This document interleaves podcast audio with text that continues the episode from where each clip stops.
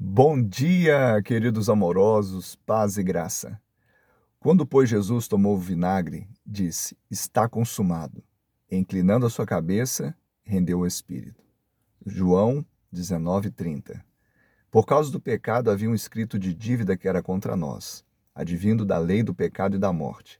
Mas Jesus cumpriu a lei e os profetas por meio da sua vida santa e do seu sacrifício expiatório redentor.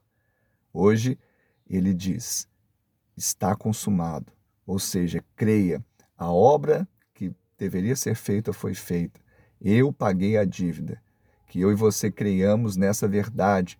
No sacrifício de Jesus, deixemos as nossas obras mortas de lado, a nossa justiça própria acabou.